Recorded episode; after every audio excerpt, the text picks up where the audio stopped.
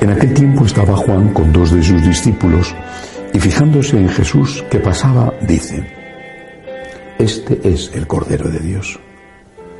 Los dos discípulos oyeron sus palabras y siguieron a Jesús.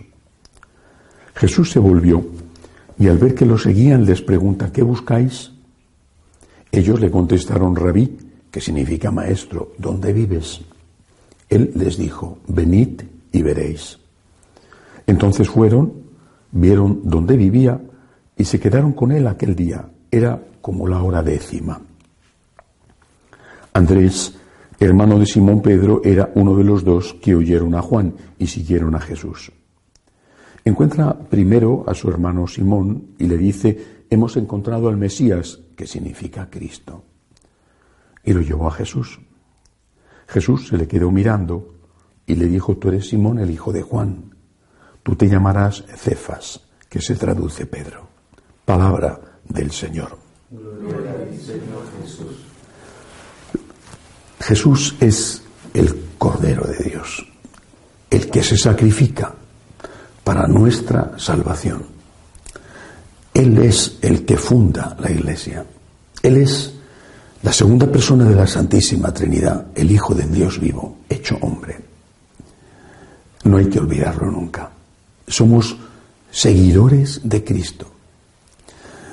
Aquellos, los primeros apóstoles y después los que vinieron, tenían muy claro que estaban siguiendo a Cristo que Cristo era el Mesías, el Maestro, el Rabí, como le llama Andrés, el que enseña, que Cristo era aquel que merecía la pena seguir por sus enseñanzas, por sus milagros, por su amor, y después, cuando murió y resucitó, porque tuvieron entonces ya totalmente claro que de verdad era Dios hecho hombre.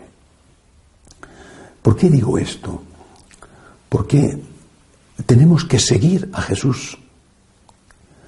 Cuando el Señor le dice a los apóstoles que vayan a vivir con Él, porque ellos le han preguntado primero dónde vives, está diciéndoles que tienen que compartir su vida, su ministerio y también su suerte en el futuro. No sé si en aquel momento tenían claro que les esperaba el martirio.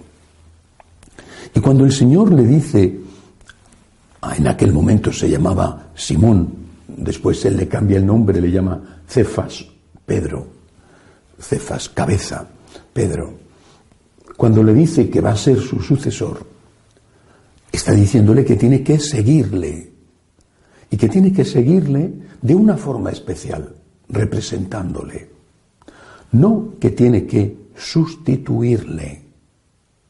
No que tiene que dar un golpe de Estado para derrumbarle, acabar con él. Es el sucesor de Cristo, no el superior de Cristo. Toda su importancia y todo el respeto y el cariño que se le debe es precisamente por esto ser el sucesor de Cristo, ser el vicario de Cristo, no ser el superior de Cristo. El, papel de, de Pedro, de San Pedro, del Papa en la Iglesia Católica es tan importante que sin el Papa no podemos estar seguros de que estamos en la Iglesia de Cristo. Pero pero el Papa tiene la obligación de ser siempre fiel a Cristo. Es decir, tiene el deber, por encima de cualquier otra cosa, por encima de su vida, incluso, ahí están los papas que han muerto mártires, tiene el deber de ser fiel a Cristo y de representar a Cristo, no de sustituir a Cristo. Eso es tan importante que si en un caso hipotético, que no ha ocurrido en dos mil años, hubiera un papa que dijera Cristo está equivocado o hay que corregir las enseñanzas de Cristo, automáticamente dejaría de ser el Papa. Por eso siempre tenemos que estar con el Papa. Porque si, repito, hubiera un papa que cometiera una herejía, automáticamente dejaría de, estar, de ser papa. Por lo tanto, no podríamos seguir a alguien que ya no es papa.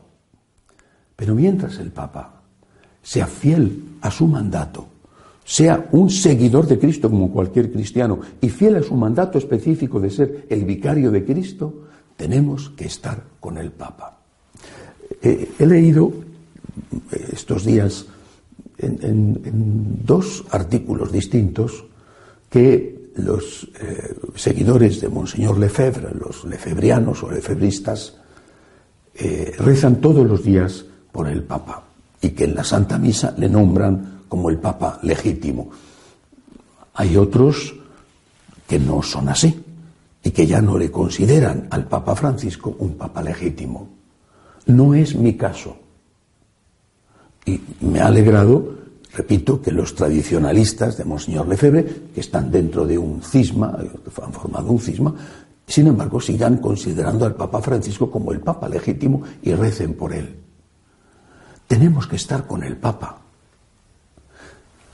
Repito, el Papa tiene que ser el primer seguidor de Jesús, el primero, el que garantiza que lo que se enseña en la Iglesia Católica es lo que enseñó Jesús y no otra cosa. Esa es su gran responsabilidad. Si en algún momento, vuelvo a insistir, que no ha ocurrido en dos mil años, el Papa dejara de ser fiel a Cristo, no me refiero en su vida personal, sino en sus enseñanzas, entonces inmediatamente dejaría de ser el Papa. Pero mientras nosotros estemos seguros, como lo estamos, de que el Papa es fiel a Cristo, tenemos que estar con el Papa. No entiendo otra manera de ser católico que no sea ser fiel al Papa. No se puede estar con Cristo en la iglesia fundada por Cristo, que es el cuerpo místico de Cristo, y no estar con el Papa.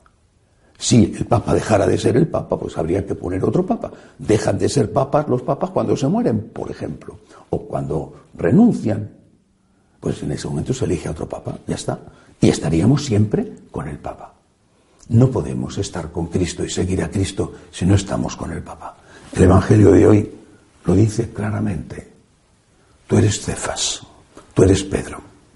Y en otro momento el Señor dirá, insistiendo en esto, sobre esta piedra edificaré mi iglesia.